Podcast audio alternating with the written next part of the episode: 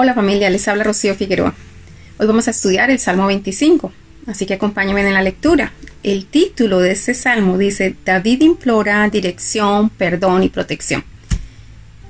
Capítulo 25, verso 1. A ti, oh Yahweh, levantaré mi alma. Dios mío, en ti confío. No sea yo avergonzado, no se alegren de mí mis enemigos. Ciertamente ninguno de cuantos esperan en ti serán confundidos serán avergonzados los que se rebelan sin causa. Entonces, observemos porque aquí hay una enseñanza muy, muy profunda y es cómo nos aproximamos nosotros cuando vamos a hacer una oración o cómo nos aproximamos nosotros cuando vamos a estudiar las escrituras. Porque muchas veces nosotros, no sé, llegamos a, aproximarnos a algo sin saber exactamente qué es lo que estamos buscando. Y si nosotros no sabemos qué estamos buscando, seguramente nosotros no vamos a encontrar nada. Eso es muy importante, es muy importante. Se lo voy a plantear de esa manera. De pronto yo me encuentro con un grupo de amigos por casualidad en, alguna calle en New York. Entonces decimos, ¿qué tal si nos encontramos el próximo viernes en tal sitio? Y, y, tiene que haber una razón para que nos vamos a encontrar, para que nos tomemos un café. Invitemos a los otros compañeros, a los otros amigos. Y seguramente cuando empecemos a llamar a los otros amigos van a decir, ¿Y, la reunión para qué es? Entonces alguien dirá, para tomarnos un café.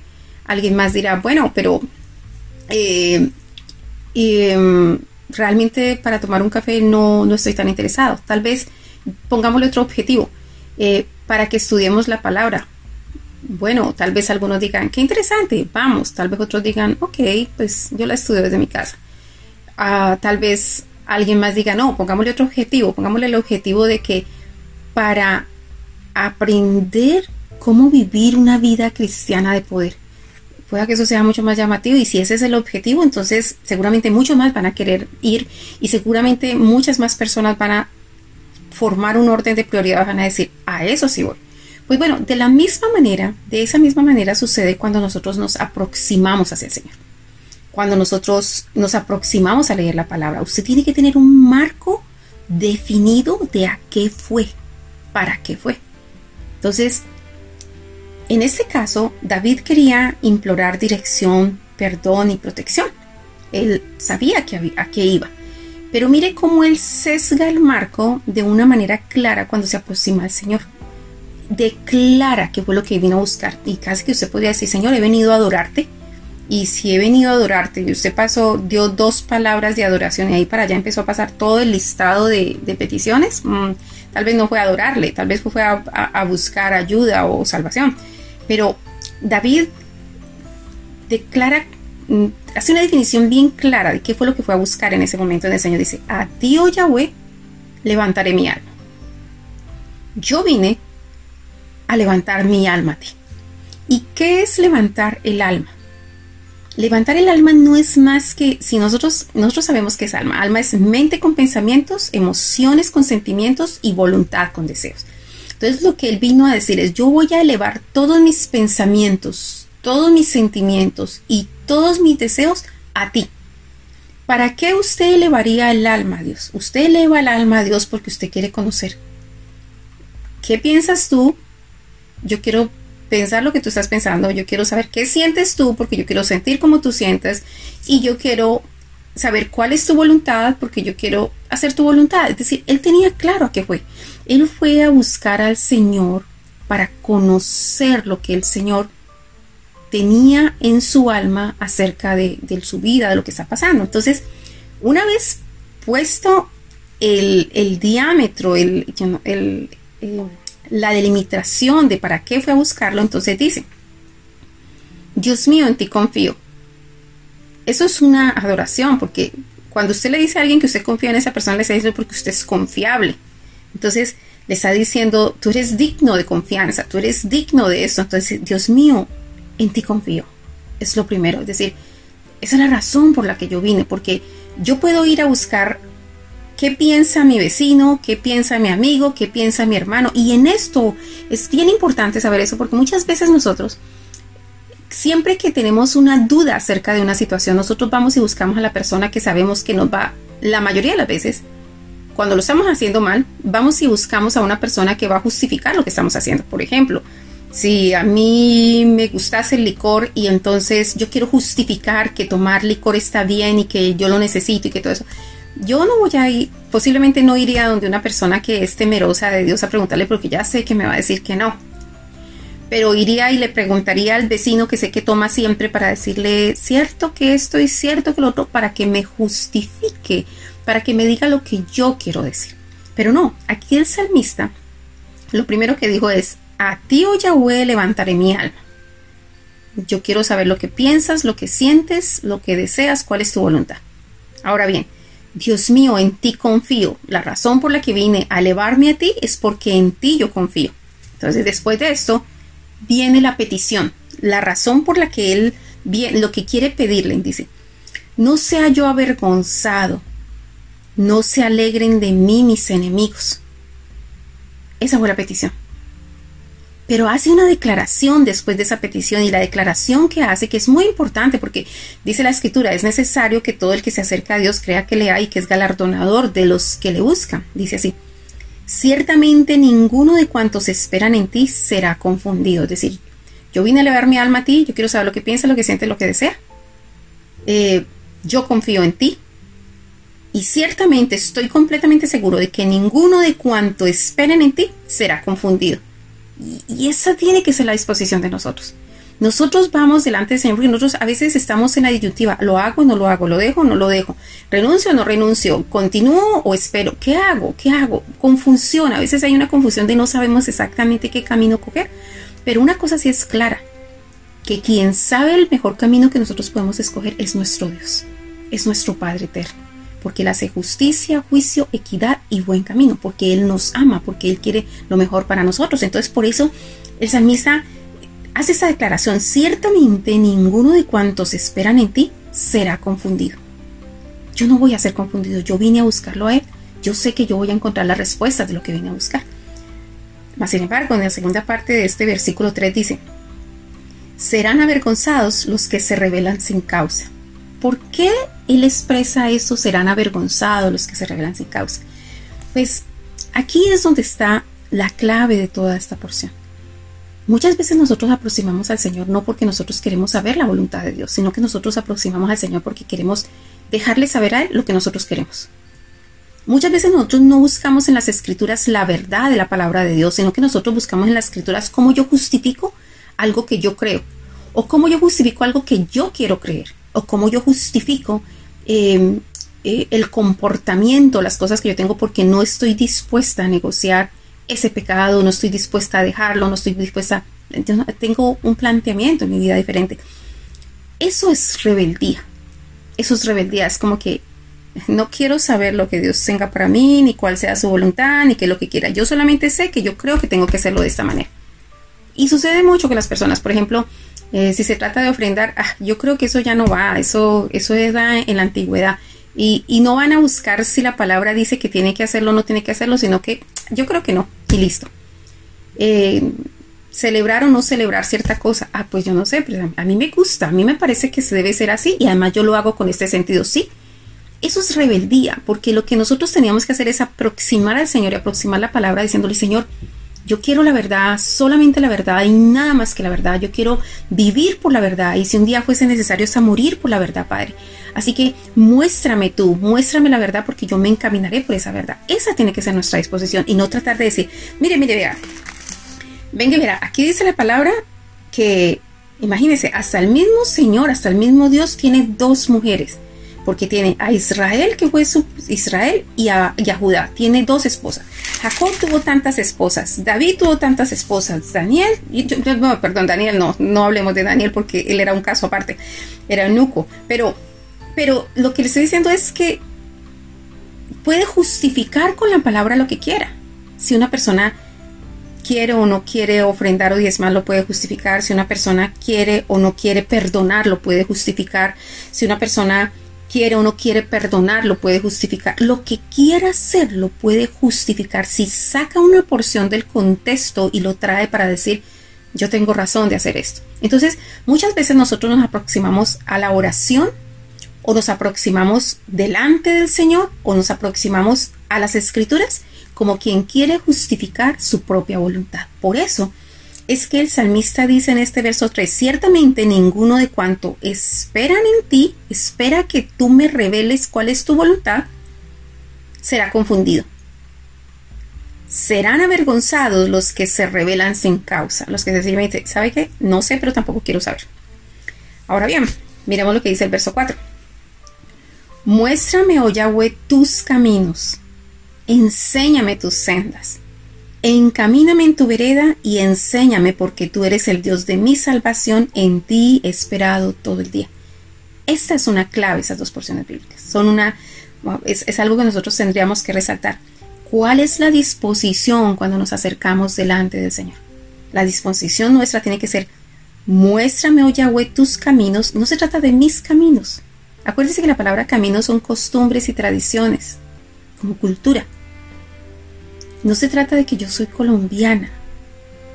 Se trata de cuál, cuál es la voluntad de Dios, cuál es la cultura, cuál es la tradición, cuál es la conducta, cuál es el método, cuál es la forma, qué es lo que Dios quiere para mi vida, eso es lo que yo quiero, lo que Él quiere es lo que yo quiero. Entonces por eso, muéstrame, oh Yahweh, tus caminos, enséñame tus veredas encamíname en tu verdad, no encamínate en mi, no encamíname en mi voluntad, sino encamíname en tu verdad y enséñame.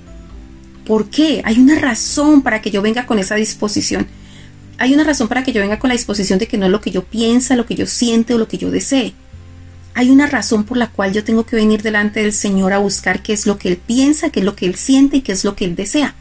Y la razón es esta, porque tú eres el Dios de mi salvación, en ti he esperado todo el día. Él es salvación. Y la forma como el Señor nos salva está puesta en todas las escrituras. Él nos dio la ruta, el mapa de la salvación. Entonces tenemos que aproximarlo a Él, es buscando la voluntad de Él. No, Señor, es que yo entiendo eso, no, no es lo que nosotros entendamos, lo, se trata de lo que el Señor quiere darnos a conocer a nosotros. Entonces, versos 6 y 7 dice, Acuérdate, oh Yahweh, de tus piedades y de tus misericordias, que son perpetuas. De los pecados de mi juventud y de mis rebeliones no te acuerdes. Conforme a tu misericordia, acuérdate de mí, por tu bondad, oh Yahweh. Entonces, ¿a qué se está refiriendo? está diciendo, yo antes, antes cuando, cuando no tenía la revelación de venir delante de ti buscando tu alma, elevando mi alma a ti, buscando tus pensamientos, tus sentimientos, tu deseo, tu voluntad, yo antes lo que hice fue entrar en rebeliones. Yo hacía como a mí se me antojaba, yo hacía como yo quería. Por eso él dice, acuérdate, oh Yahweh, de tus piedades y de tus misericordias que son perpetuas. De los pecados de mi juventud, cuando yo he estado en rebeldía, en soberbia, y de mis rebeliones, no te acuerdes. Conforme a tu misericordia, Mira mi miseria, tú eres misericordioso. Conforme a tu misericordia, acuérdate de mí por tu bondad, oh Yahweh. No le podemos decir por nuestra justicia, no le podemos decir por nuestra integridad, no le podemos decir porque somos perfectos, pero sí le podemos decir por tu misericordia y por tu bondad. Haz esto conmigo.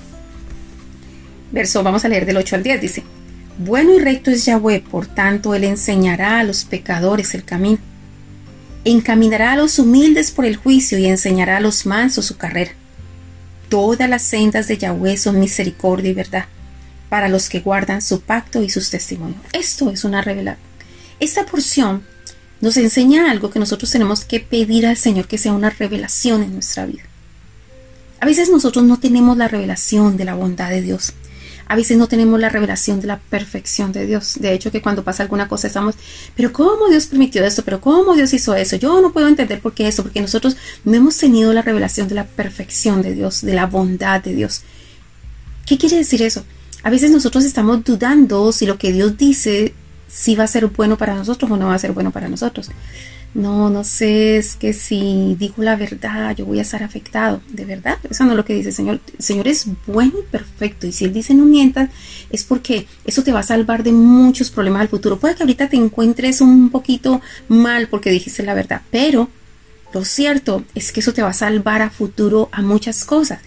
eh, lo que sea, dar, bendecir, perdonar, eh, tener misericordia, no juzgar, lo que sea que Dios diga, lo que sea que Él diga, es para nuestro bien, porque Él nos ama, necesitamos la revelación del Dios de amor, necesitamos la revelación del Dios que es pura bondad, necesitamos la revelación del Dios que es, que es santo, que es bueno, que, que no hay nadie que pueda querer algo mejor para nuestras vidas que nuestro Dios.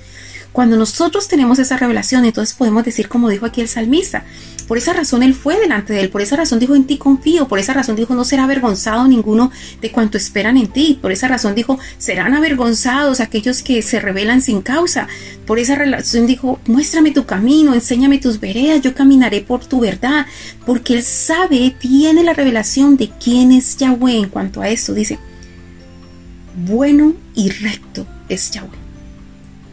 No hay nadie que quiera el bien para su vida más de lo que Yahweh la quiere para su vida. Bueno y recto es Yahweh. Por tanto, Él enseñará a los pecadores el camino. Hemos desviado el camino, estamos andando por cosas que no tenemos que andar.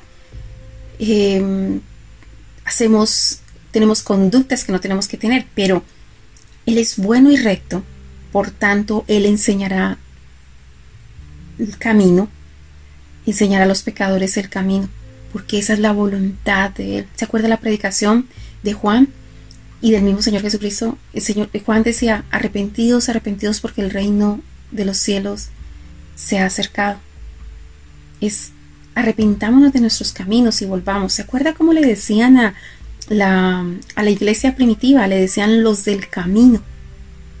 Los del camino, porque el camino era como que hacíamos las cosas como queríamos, hacíamos, acuérdate cuando, cuando usted sabe lo que tiene que hacer, pero usted no lo hace, eso es rebeldía. Cuando usted no sabe lo que tiene que hacer, pero no le importa porque dice, yo no quiero ni saber que tomar licor es malo, porque no sea que de pronto no pueda tomar licor. O no, o no quiero saber ese tipo de Eso es soberbia. Eh, entonces, a veces es sencillamente orgullo, es decir, es como yo digo y no creo que sea como esa persona dice. Entonces, todo ese tipo de cosas, nosotros en pecado tomamos caminos diferentes, que no es el camino que el Señor nos ha enseñado. Acuérdate que Él dice, yo soy el camino, yo soy el camino, la verdad y la vida. Entonces, si nosotros queremos llegar a la vida, nosotros más vale que tomemos el camino que el Señor nos muestra. Y, y la verdad que Él nos muestra. Nosotros tenemos que ser amantes de la verdad, buscar la verdad. No se trata de lo que me enseñaron hace años, no se trata de lo que dice la gente que me ha enseñado, se trata de lo que dice las escrituras y todo tiene que ser confrontado, filtrado a través de las escrituras. Pero ¿cuál es su disposición y la mía? Su disposición y la mía, Señor, yo quiero solamente tu verdad, nada más que tu verdad. No permitas que doctrina de error salga de mi boca, no permitas que engaño salga de mi boca, no permitas que la mentira se haga parte de mi vida porque yo solamente quiero tu verdad, vivir por tu verdad y si fuera necesario un día morir por tu verdad. Cuando esa disposición hay, usted tiene la plena certeza de que Dios es bueno y que es recto. Ahora bien, versos 9. Encaminará a los humildes por el juicio. Usted tiene esa revelación. Si usted es humilde para decir, Ok, Señor. Y aquí entra esta parte que es importante. Ser como David. Cuando David fue a adorar al Señor, él se despojó de sus vestiduras. ¿Qué quiere decir? Se despojó de sus vestiduras. Él era rey. Y, y, entonces despojarse de sus vestiduras era que cuando todo el mundo lo viera, él era igual que todo el mundo. No había, no, no, no, no había ese lugar de preeminencia. Sencillamente se despojó de eso. A veces, ¿cuánto nos tenemos que despojar de nosotros? Oh, es que yo estudié eso, yo tengo un bachelor en esto, un máster en esto, un doctorado en esto, yo además soy esto y esto, estas jerarquías, yo además he participado en esto, a mí me invitan aquí, yo hago Esas son vestiduras que nosotros nos ponemos. Y a veces esas vestiduras son tan incómodas, tan incómodas que no nos permite ver la verdad. Eso es como cuando David iba a pelear con Goliat y, y Saúl le pretendió poner sus, sus vestiduras de, hombre guerrero y, no le cuadraban, no, no, no le cabían. Para él poder ganar esa batalla, él se tenía que desprender de, esas vestiduras y, ir con toda humildad delante del Señor, sabiendo que no eran esas vestiduras lo que lo iba a hacer eh, tener victoria en la batalla, sino que era lo que Dios iba a hacer a través de su vida. Pues bueno, nosotros tenemos que saber que la mejor manera como nosotros podemos em, tener el juicio de Dios, claridad en el juicio de Dios, es cuando nosotros dice, Él encaminará a los humildes por el juicio. Ser humildes, despojarnos, es que yo sé que es así, es que a mí me enseñaron así, es que yo lo aprendí en la universidad así. No se trata de eso, se trata de qué dice Dios, se trata del pensamiento de Dios, el sentimiento de Dios y la voluntad de Dios. De eso es de lo que se trata. Se trata de Él, no de nosotros. Se trata no de nuestras opiniones, se trata qué piensa Dios. Entonces, encaminará a los humildes por el juicio y enseñará a los mansos su carrera. Es, una, es, bellísimo, necesitamos esa revelación en nuestra vida. Todas las sendas de Yahweh son misericordia y verdad. Todas. Escúcheme, me gusta eso. Todas las sendas de Yahweh son misericordia y verdad. Así que usted y yo estamos llamados a ser misericordioso como Él es misericordioso. En todo, en cualquier problema, en cualquier dificultad, tenga amor y misericordia por las demás personas. Tenga ese amor.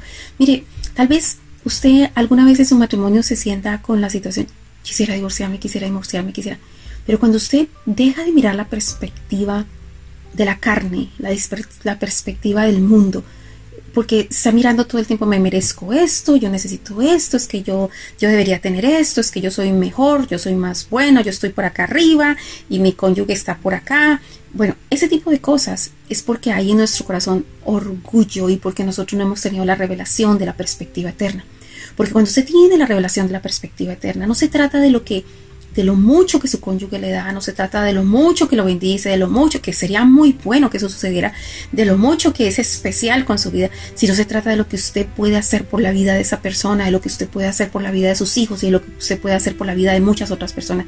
Se trata no de recibir, se trata de dar, se trata no tanto de, de, de que cometo errores y espero que me perdonen, sino que yo perdono, perdono y tengo misericordia. Se trata de que no espero, no juzgo a nadie, y si la gente me juzga, no interesa, yo perdono porque no se trata de mí, se trata de que el amor de Dios trascienda a través de mi vida, porque todas las sendas del Señor son misericordia y verdad.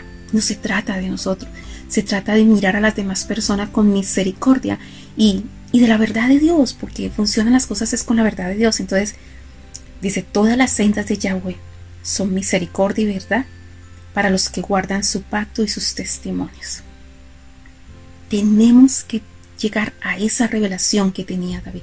Por eso fue que él lo buscó, por eso es que estaba confiado en él, porque sabía que todo lo que el Señor le dijera era perfecto y era bueno para todos. Verso 11. Por amor de tu nombre, oh Yahweh, perdonarás también mi pecado que es grande. Desnuda su corazón. Mire, del verso 6 al verso 7, él reconoció que que él estuvo en rebeldías en el pasado, que tal vez las situaciones que esté pasando son por sus rebeldías, fue por no haber elevado su alma al Señor.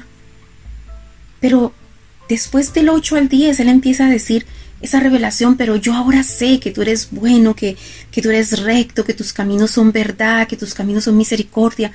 Tiene la plena confianza, puede descansar en la confianza por la revelación que tiene de la bondad de Dios y de la perfección de Dios y que los juicios de Dios son perfectos.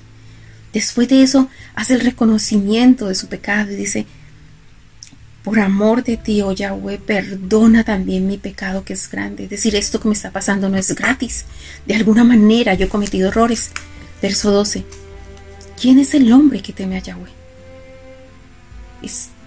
hemos venido hablando y hace unos días atrás, nosotros necesitamos levantar el espíritu de temor a Yahweh es la base fundamental para el desarrollo de todos los otros espíritus de Dios en nuestras vidas. Para poder tener espíritu de sabiduría, de inteligencia, de conocimiento, de consejo, de, de poder, de gracia, nosotros necesitamos el temor de Yahweh, es la base fundamental para ello. Así que nosotros necesitamos volver, no aproximarnos al Señor como quien quiere justificar lo que quiere, sino que nos aproximamos al Señor buscando su verdad, buscando sus caminos, queriendo ser encaminados por su senda. No nos aproximamos al Señor diciendo, es que yo sé que es así, porque yo así lo aprendí, así me lo dijeron, así dijeron mis padres, así dijo, no sé, el pastor, el líder. No, no se trata de eso. Nos aproximamos con toda humildad en la oración, nos aproximamos con toda humildad en la lectura de la palabra diciendo, Señor, aquí estoy yo. Soy una vasija de barro, hazme como tú quieras porque yo quiero ser un contenedor de la gloria tuya. Y solamente vamos a ser un contenedor de la gloria tuya si, si nos dejamos moldear como tú quieres. Así que moldéame tú. Vengo con la disposición de ser moldeado por el Señor. Entonces, por eso, cuando uno viene con esa disposición es porque uno viene en temor a Dios. Porque ha entendido lo que significa el temor a Dios y la importancia del temor a Dios. Por eso dice el salmista en el verso 12, ¿quién es el hombre que teme a Yahweh? Él le enseñará el camino que ha de escoger. Si usted es un hombre o una mujer temerosa de Dios, muchas veces nos encontramos que no sabemos qué hacer, lo dejo, no lo dejo, hago, no lo hago, cambio, continúo, no continúo, renuncio, no renuncio. Estamos en eso, pero cuando nosotros somos temerosos de Dios, dice, Él le enseñará el camino que ha de escoger. Qué bendición tan grande, qué promesa tan hermosa. Aparte de eso, verso 13 dice, gozará él de bienestar y su descendencia heredará la tierra. Eso me recuerda a una conferencia que di hace muchos años, hace como unos, ah, no sé, como 12 o 13 años, di una conferencia en New York y esa conferencia se llamaba En busca de la mujer eh, virtuosa. En esa conferencia yo le decía a las personas, nosotros tenemos que buscar tener que nuestras generaciones sean generaciones de hombres y mujeres que temen a Dios, hombres y mujeres llenos de virtud y que temen a Dios. Pero alguien tiene que pagar el precio por ello. Alguien tiene que pagar el precio. Y yo no sé si tal vez sus abuelos o sus padres no pagaron el precio. Pero si ellos no, aún si ellos no pagaron el precio, usted tiene que levantarse con toda disposición y decir, yo voy a pagar el precio por mis futuras generaciones. Uno ve esa enseñanza en el rey David y Salomón. David pagó el precio para que Salomón estuviera en paz, tuviera todo el dinero, pudiera hacer el templo del Señor, porque él no podía hacer el templo del Señor porque había derramado mucha sangre. Tal vez él tuvo que pagar el precio muchas cosas. Tal vez usted tiene que pagar el precio de rodillas, tal vez usted tiene que pagar el precio buscando más del Señor, tal vez usted tiene que pagar el precio aprendiendo la escritura para poder enseñarle a sus hijos porque usted nadie le enseñó antes. Pero alguien tiene que pagar el precio si usted quiere ver algo diferente al futuro. Hay que tomar esa decisión, por eso esa palabra gozará el de bienestar y su descendencia heredará la tierra. Tal vez, no sé, su situación sea una situación muy complicada y usted diga, eh, por ejemplo, tengo muchos problemas con mi cónyuge y yo lo que quiero es dejarlo o dejarla. Yo le diría a usted, si usted es una persona temerosa de Dios, más bien usted diría, yo voy a pagar el precio, no se trata de mí, yo voy a orar para que esta persona sea bendecida, para que cumpla su propósito, para que mis hijos cumplan el propósito, no hacen caso, no interesa, yo seguiré de rodillas, yo oraré, yo buscaré el rostro del Señor, porque por una razón el Señor me dio estos hijos y por una razón me casé con este hombre, por una razón me casé con esta mujer y el propósito de Dios se tiene que cumplir porque no se trata de mí. Se trata de mi Señor y se trata de los demás, porque yo tengo que ser amor para todos los demás. Entonces, ahora hace más sentido. ¿Quién es el hombre que teme a Yahweh? Él le enseñará el camino que ha de escoger. Gozará él de bienestar y su descendencia heredará la tierra. Es una promesa hermosísima. Pero no solamente eso, mire con lo que sigue. La comunión íntima de Yahweh es con los que le temen. A ellos hará conocer su pacto. Tener un pacto con Dios pero no solamente es tenerlo, sino conocer todos los detalles del pacto. Todos los detalles de esa bendición. El Señor quiere tener comunión con nosotros y darnos a conocer ese pacto. Así que lo que nosotros necesitamos es volver a restaurar el temor a Yahweh en nuestras vidas. Ese, acuérdese que la palabra temor a Yahweh no es miedo. La palabra temor a Yahweh, la expresión temor a Yahweh, lo que significa es no quiero perder la comunión con Dios. No quiero que nuestra relación se dañe, no quiero que esté tan lejos de mí. Yo quiero yo quiero estar cerca de él, yo quiero conocer su corazón, yo quiero tener intimidad con él. Entonces, ese es mi temor, perder ese privilegio de amarlo, de estar cerca de, de la intimidad que tengo con él. Ese es el temor a Dios que nosotros necesitamos rescatar. Dice el verso 15, mis ojos estarán, están siempre hacia Yahweh, porque Él sacará mis pies de la red. Muchas veces nos enredamos.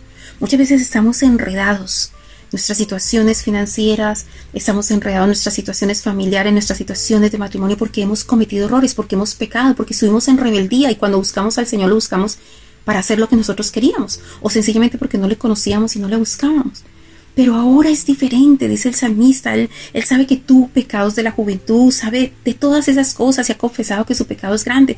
Pero ahora ahorita dice, mis ojos están siempre hacia Yahweh, porque Él sacará mis pies de la red. Eso es lo que yo confío en Él. Yo sé que todas sus palabras son verdad y me conducen a vida, me conducen a libertad.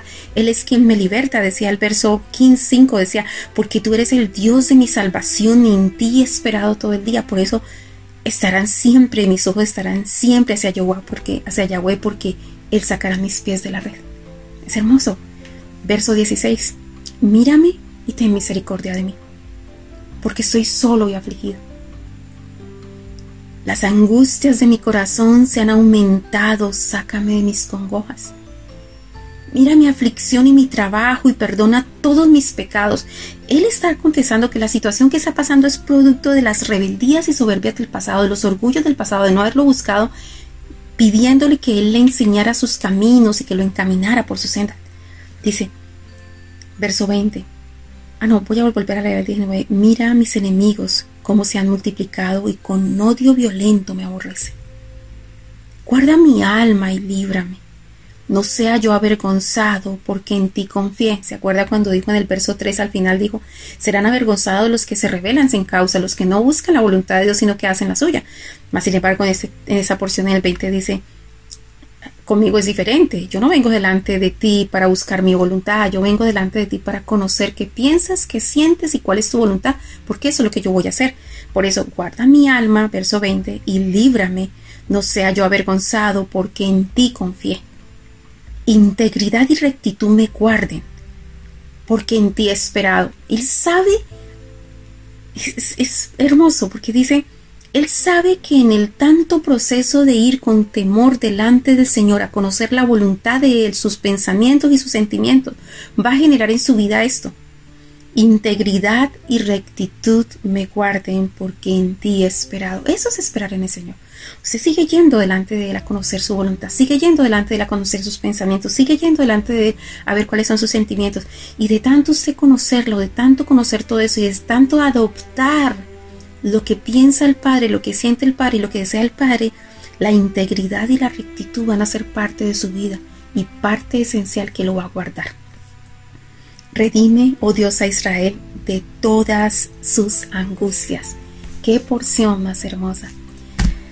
Que la gracia del Señor sea con usted, que esta porción bíblica sea grabada en sus corazones y que nosotros ahora empezamos a buscar al Señor en nuestras oraciones y a través de la palabra con una disposición a es lo que tú piensas, Señor, es lo que tú sientes es lo que tú deseas, lo que realmente importa. Y yo quiero vivir eso en mi vida. Un abrazo grande y bendiciones.